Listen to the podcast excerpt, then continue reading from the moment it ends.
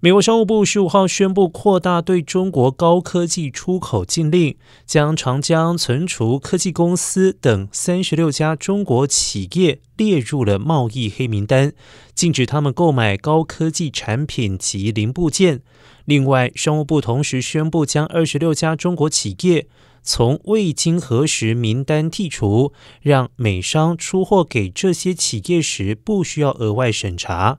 这些动作显示，美中虽然已经重新展开有限度的合作，但是美国仍然采取软硬兼施的策略。商务部表示，长江存储科技公司在内的三十六家中国实体列入贸易黑名单内，以阻止他们购买美国高科技产品、零部件还有技术。商务部称，这些企业协助北京发展军事科技，或者是助长侵害人权。